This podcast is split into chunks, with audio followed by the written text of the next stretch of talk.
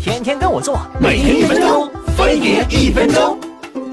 每次在超市看到美味的罐头，想买两罐回去解解馋，女朋友非说里头有防腐剂，死活不让买。可别傻了，哥以前有事没事总得开两罐，也没见得啥毛病。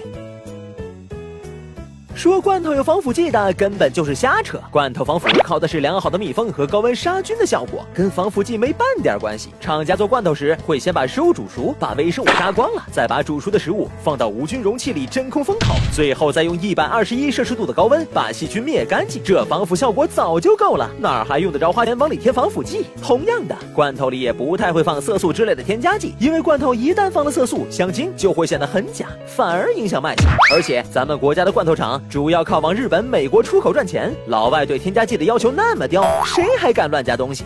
可就算是没往里乱加什么，也会有人跳出来说原材料不新鲜。其实很多大厂家为了降低成本，都有自己的原料基地，现用现摘，根本就不存在原料放久了不新鲜的可能。而且罐头加工说白了就是给食品保鲜，对原料的要求相当高。要是鱼肉什么的不新鲜，没做成罐头就烂了，质检根本过不去。至于那些说罐头高温杀菌工艺会破坏营养的，就省省吧。杀菌时因为高温所损失的维生素其实非常少，我们平常炒个菜随随便便。就二三百度，比做罐头的温度可高多了，而且杀菌的温度也基本不会让蛋白质、矿物质损失多少。和新鲜食物相比，罐头的营养真没差多少。